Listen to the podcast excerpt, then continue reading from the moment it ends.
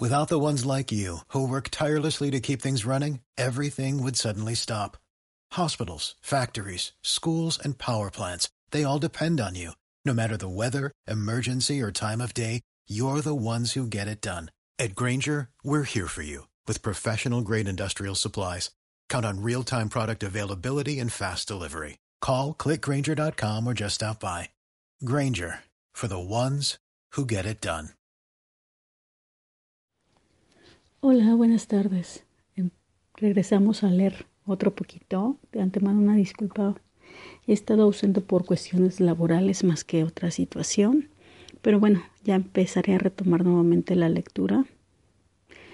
Agradezco mucho a todos los que han seguido leyendo mis... Más bien, no he leído, más bien he escuchado los audios que he subido. Muchas, muchas gracias. La verdad es que es padrísimo porque como lo he comentado anteriormente, este es padre ver que mucha gente se interesa por conocer en este caso, ¿no? Otro tipo de lecturas y sobre todo que en sus tiempos libres procura escuchar o leer algún libro, ¿no? Siempre he dicho que leer es conocimiento, es aprendizaje, es experiencia, son muchas cosas, pero bueno, este, retomo nuevamente la lectura. Hoy empezaremos a leer un libro que se llama El arte de la guerra de Sun Tzu. ¿Cómo llegó a mis manos este libro? Bueno, pues hace tiempo me llegó por azares del destino una frase y busqué quién era el autor. Y a raíz de eso, bueno, pues di con el libro de Sun Tzu, que se llama El arte de la guerra. Este personaje histórico eh, pues se enfoca mucho al taoísmo, ¿no? Que habla del equilibrio entre la naturaleza y el ser. Bueno, pero empecemos a leerlo, espero que les agrade mucho, como a mí espero también sea sea pues una lectura agradable, ¿no? Para todos. Empecemos. Prólogo. Desde hace 25 años el arte de la guerra me acompaña como mi sombra siempre está conmigo y la luz del conflicto lo delinea de manera precisa. Incluso en los momentos marcados por las obscuridades más profundas, la obra de Sun Tzu se manifiesta con su sutil fortaleza para guiar mi camino y normar mis decisiones. El guerrero filósofo, cuya vida se pierde en la noche de los tiempos y se transforma en un mito casi indescifrable. Siempre me ofrece una respuesta imprecisa y desconcertante una réplica que me permite afrontar tempestades gracias a un saber que está más allá de lo comprensible para las limitadísimas capacidades del sentido común. La fuerza solo puede vencerse gracias a la serenidad, al guerrero que se niega a tomar las armas, pues la no acción es mucho más poderosa que la violencia que inexorablemente amenaza con abrazarlo todo. La primera vez que tuve en mis manos la obra del guerrero filósofo descubrí un texto desconcertante. Aún no sabía que el arte de la guerra pertenece a esa extraña clase de libros que, como el Parménides de Platón, tiene la capacidad de reflejar la mente de sus lectores y pagarles con la misma moneda que tasa sus pensamientos. Si alguien se aproxima a las palabras del guerrero filósofo con la mente en blanco, el texto se vuelve opaco, hasta convertirse en algo incomprensible, en un sinsentido que simplemente lo rechaza sin miramientos si otro lo cuestiona de manera estúpida, el arte de la guerra solo responde trivialidades que adquieren la apariencia y el valor de los avalorios, banalidades dignas de ser ignoradas. Pero si el lector asume el reto de conversar con los muertos y arriesgarse a descubrir una mirada distinta o hacer preguntas inteligentes, Sun Tzu le abre los brazos para mostrarle espacios nunca antes imaginados en Occidente. No puedo dudar que el arte de la guerra es el espejo de nuestros pensamientos y que sus páginas nos pagan con la misma moneda que, les ofrecemos. Sin embargo, la imagen que se refleja en sus ideogramas es mucho más compleja que la simplicidad de nuestra mente. La lectura de la obra de Sun Tzu implica la posibilidad de encontrarse con un maestro, con un clásico que cumple con todos y cada uno de los requisitos señalados por George Steiner en Errata, el más íntimo de sus libros. Un clásico de la literatura, de la música, de las artes, de la filosofía. Es para mí una forma significante que nos lee es ella quien nos lee más de lo que nosotros la leemos, escuchamos o percibimos. No existe nada de paradójico y mucho menos de místico en esta definición. El clásico nos interroga cada vez que lo abordamos, desafía nuestros recursos de conciencia e intelecto, de mente y de cuerpo. El clásico nos preguntará ¿Has comprendido? ¿Has reimaginado con seriedad? ¿Estás preparado para abordar las cuestiones y las potencialidades del ser transformado y enriquecido que he planteado? Steiner tiene razón. Cuando nos aproximamos al espejo que nos ofrece el arte de la guerra y asumimos el reto fundamental de conversar de manera humilde e inteligente con el guerrero filósofo, Sun Tzu no solo nos refleja al responder nuestras preguntas y nos ofrece espacios nunca antes vistos, sino que también comenzará a cuestionarnos acerca de nuestra existencia y nuestra manera de mirar al mundo para convertirse en un maestro que hace una pregunta crucial. ¿Estás preparado para abordar las cuestiones, las potencialidades del ser transformado y enriquecido que he planteado? Si nuestra respuesta es afirmativa, estaremos en condiciones de adentrarnos en las enseñanzas del guerrero filósofo. Pero si nuestra contestación es negativa, él también se negará a permitirnos el acceso a su sabiduría. Quizá, por estas razones, las palabras del guerrero filósofo nunca han perdido vigencia. A más de dos milenios de distancia, el espejo dialogante de Sun Tzu sigue siendo una lectura obligada para los estudiosos de las artes militares, el poder, el conflicto y en tiempos recientes de la empresa y la lucha para conquistar los mercados internacionales. El guerrero, el hombre público, el individuo que se enfrenta con tormentas y el capitán de corporaciones siempre encuentran la solución de las disputas que los amenazan e inexorablemente descubren la manera de vencer sin disparar una sola flecha. Gracias a la certeza que se contiene en el arte de la guerra, el antagonismo y la violencia son innecesarios. Efectivamente, hoy, en muchísimos lugares y en los más distintos ámbitos, centros de mando, universidades, empresas, las páginas del arte de la guerra son recorridas por los ojos de quienes buscan respuesta y solución a los enfrentamientos que nacen de la competencia. La importancia y el valor de la obra de Sun Tzu están más allá de toda duda. Las lecciones que ha ofrecido durante más de dos milenios hacen innecesaria cualquier justificación sobre su valor pero, antes de reflejarnos en el espejo dialogante, creado por el guerrero filósofo, es necesario que nos preparemos para un encuentro que puede transformarnos por completo. Los secretos del espejo dialogante, las fuentes del saber. El arte de la guerra nació en un momento de crisis y renacimiento. China sufría los estragos de una prolongadísima guerra civil y asistía al surgimiento de nuevas maneras de comprender al mundo. Fue a dos filosofías que se transformaron en religiones capaces de sanar las heridas provocadas por la violencia sin límites el confucianismo y el taoísmo. Las dolorosas lecciones de los estados combatientes eran claras para todos los para todos. La imperiosa necesidad de rectificar el rumbo era inaplazable. El tiempo de Confucio y Lao Tse se inicia para ofrecer a sus seguidores la posibilidad de una nueva mirada. Así, el camino de los ancestros y la ruta de la no acción comenzaron a mostrarse como las opciones que permitirían abandonar el escenario de la muerte para iniciar un tiempo de paz, racionalidad y tradicionalismo. En aquellos momentos entre la sangre y el fuego nació un personaje casi mítico, Lao Tse, el hombre de gran sabiduría, que sería interrogado por Confucio sobre los secretos de la vida. El individuo que, según dice la leyenda, abandonó su país para ir a India con el único fin de instruir a Buda. La tradición cuenta que cuando Lao Tse llegó a la frontera fue detenido por un funcionario gubernamental. Él no podía abandonar China sin declarar los objetos de valor que llevaba. Ninguna riqueza podía salir del país en tiempos de muerte y hambre. Hasta el último grano de arroz debía conservarse para alimentar a los ejércitos combatientes. Al escuchar la pregunta, Lao Tse respondió con una frase sutil y contundente. Solo llevo un objeto de valor, mi sabiduría. El burócrata, fiel a sus órdenes, le exigió que le pusiera por escrito antes de cruzar la frontera. Con cierta calma, Lao Tse tomó el pincel y trazó cinco mil caracteres. Al concluir, entregó los pliegos al funcionario y se perdió en el horizonte, montado sobre un toro. El Tao Te la obra fundamental del taoísmo, había nacido y la ruta para la creación del arte de la guerra se abría promisoria. Adentrarse en el Tao Te Ching implica el descubrimiento del manantial que alimenta el pensamiento de Sun Tzu y es imposible leerlo sin, hallar el espíritu que anima a el arte de la guerra y se enfrenta con el periodo de sangre y muerte gracias al replanteamiento de las ideas del conflicto, la guerra y la violencia. Ambos filósofos tienen la certeza de que gracias a una actitud racional que sin duda alguna se opone a la emotividad y la furia que caracterizan a quienes se enfrentan contra pésimas situaciones, es posible solucionar o evitar los enfrentamientos. Solo así se descubrirá que vencer a los ejércitos sin luchar es la mejor de las habilidades, pues la guerra es destructiva incluso para los triunfadores. Así pues, debemos suponer que un buen punto de partida para descubrir los secretos del espejo dialogante se encuentra en el hallazgo de los hilos que entretejan las palabras de Lao Tse y Sun Tzu.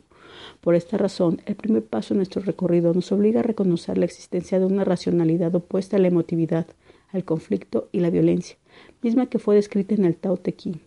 Un taoísta no aconsejaría a un gobernante que use las armas para conquistar. Esa táctica es un tiro que sale por la culata. Por donde pasa el ejército crecen espinos y cardos. Después de la guerra vienen malas cosechas. Los buenos caudillos prosperan y nada más sin presumir de la victoria. Prosperan sin alardear, sin dominar, sin arrogancia. Prosperan porque no pueden evitarlo. Prosperan sin violencia. Los ideogramas de Lao Tse no solo revelan una profunda crítica al estado de guerra que marcaba la vida de China, sino que también prefiguran a la perfección las ideas del guerrero filósofo que odia la batalla, que se niega a utilizar la violencia y alcanza la victoria solo porque no puede evitarlo. No es causal, perdón, no es casual que en el arte de la guerra, al igual que en el Tao Te Ching y los demás libros del taoísmo clásico, se critiquen los enfrentamientos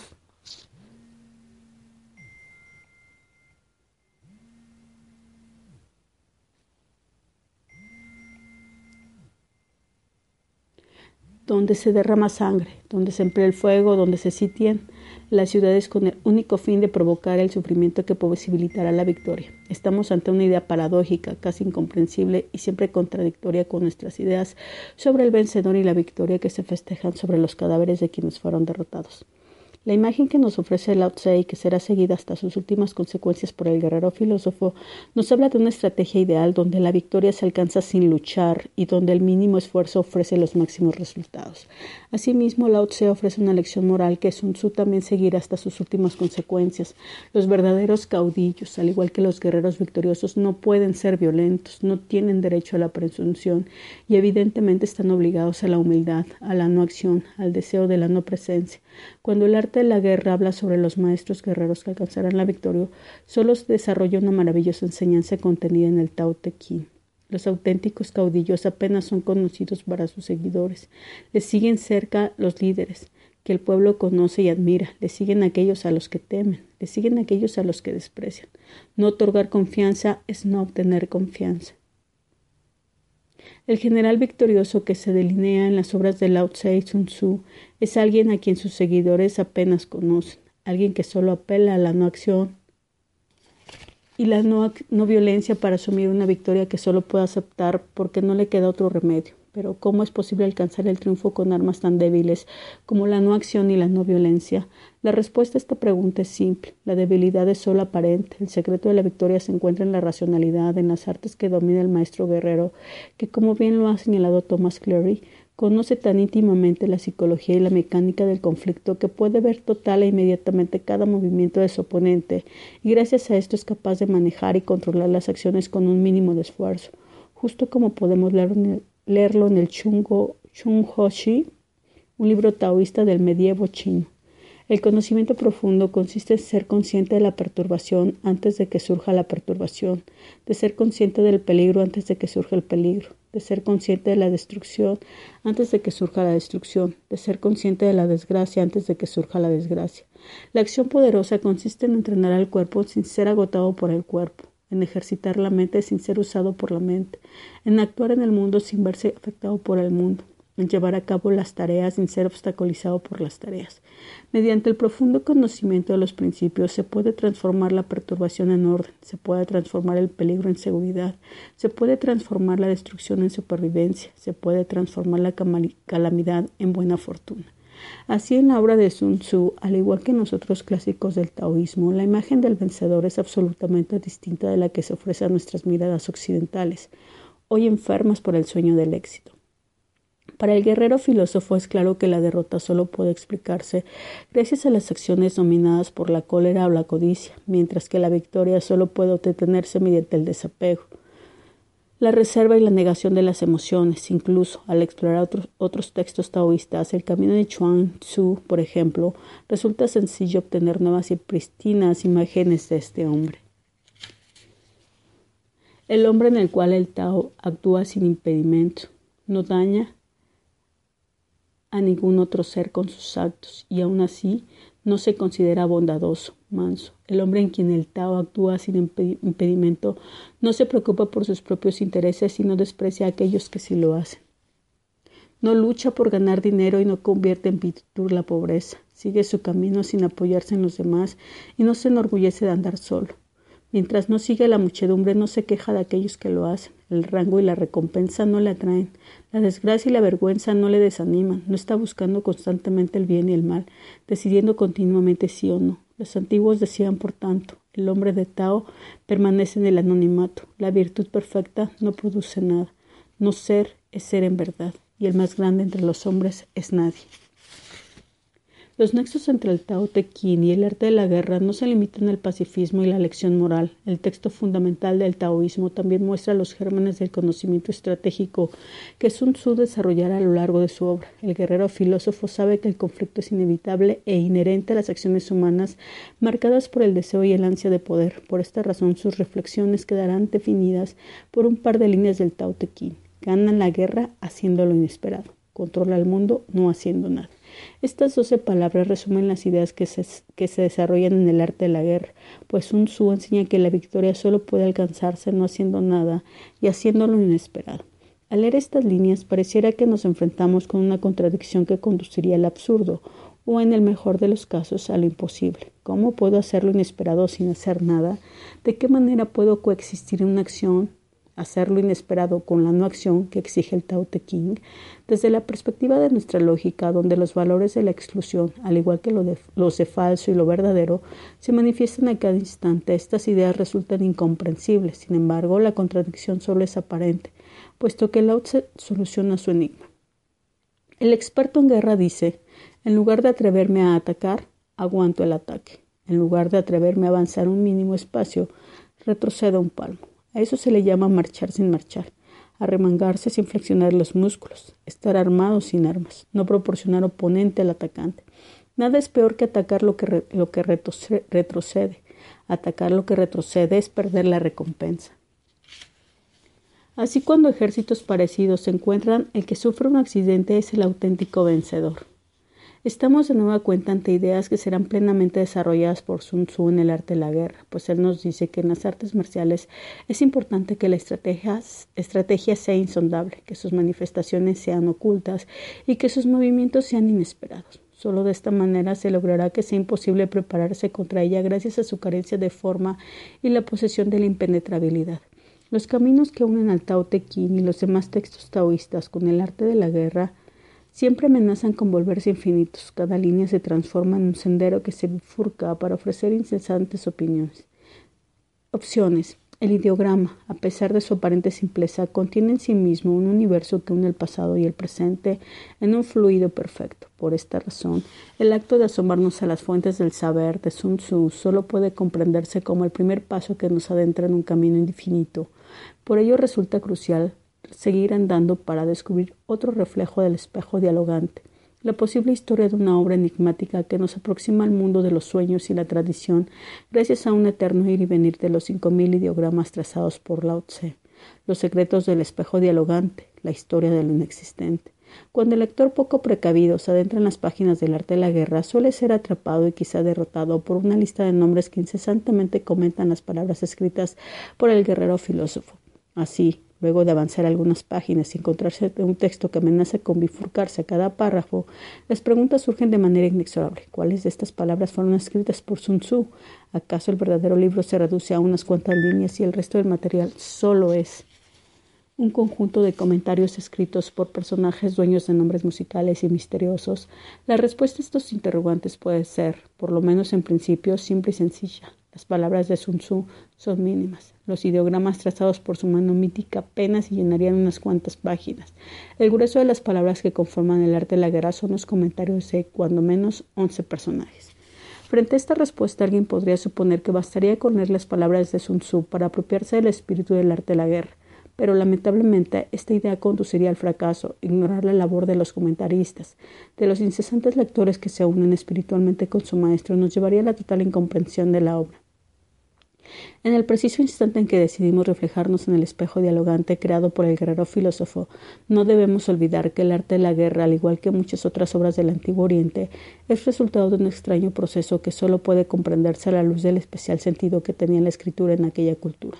En la China clásica, la escritura era resultado de la lectura y la relectura, de un incesante ir y venir a las palabras de los antiguos maestros para completar sus obras, mientras se creaba una distinta, justo como lo señaló Li Chi o en el, en el Wenfu. una ars poética escrita en el siglo III de nuestra era. El poeta solo podrá escribir si está erguido en el centro de todo, observando en la oscuridad.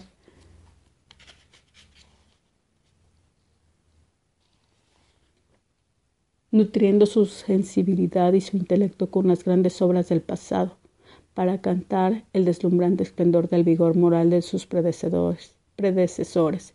Por ello, deambula por el bosque de las letras y por las moradas que atesoran las obras literarias, admirando el perfecto equilibrio de su oficio intrincado y exquisito. Y sólo después de esto, conmovido, hace a un lado sus libros y toma el pincel para escribir. El autor de la China clásica, distinto y distante de nuestra concepción del creador como alguien dotado de originalidad que rompe y destruye las creaciones de los antiguos maestros, solo era capaz de dar al uso a una obra en medida que se unía con el pasado para dibujar un ideograma que fundía el tiempo y las ideas en una comunión perfecta.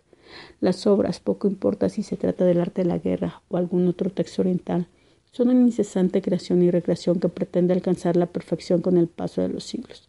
Estamos frente a una visión que fue perfectamente explicada en el siglo XVII por Say en El origen de la poesía. Cuando lo que escribo es idéntico a lo que escribió un maestro de antaño, significa que unimos nuestras reflexiones. Y cuando escribo algo diferente a los maestros de antaño, puedo estar añadiendo algo que faltaba a su obra.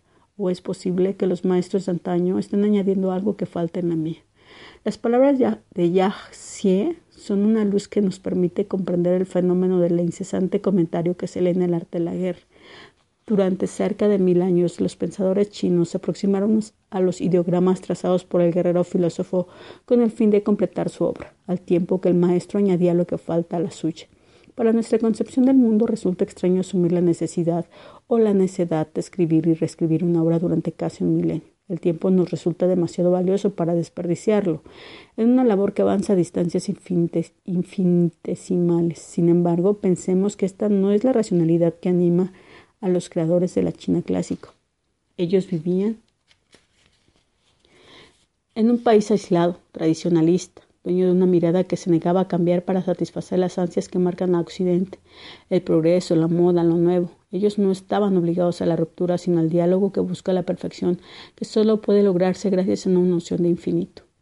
Así, al adentrarse en las páginas del arte de la guerra, el lector no solo asiste a una lección moral y de estrategia que añade lo que le faltaba a las palabras de Lao Tse, sino que también se descubren las palabras que los comentaristas añadieron a la obra de Sun Tzu para completarla y transformarla en una obra perfecta. Mirar desde esta perspectiva el arte de la guerra lo transforma casi literalmente en una caja china donde el pasado y el presente se contienen en un todo complejo que alcanza la perfección inmaculada, los secretos del espejo dialogante la última imagen. Nuestra imagen es el último reflejo que veremos en los trece capítulos que conforman la obra de Sun Tzu. Ella comenzará a perfilarse en las primeras páginas que parecen seguir a pie juntillas un dictado de Lai Ching. Los dirigentes planifican al principio cuando hacen las cosas. Los dirigentes consideran los problemas y los previenen. Y terminará de mostrarse al completar un círculo perfecto que nos revela los secretos de la inteligencia y el uso de los espías. Ahora, querido lector, solo hace falta que asumas el último riesgo, dar vuelta a la página para adentrarte en una obra que espera tu lectura y tu pensamiento, para mantener un infinito proceso de escritura en las almas de quienes se atreven a reflejarse en el espejo dialogante de Sun Tzu. José Luis Trueba Lara, julio 2008. Bueno, es todo por el día de hoy. Empezamos con el prólogo y posteriormente seguiremos eh, leyendo el libro. Gracias. Excelente día. Les mando un abrazo. Bye.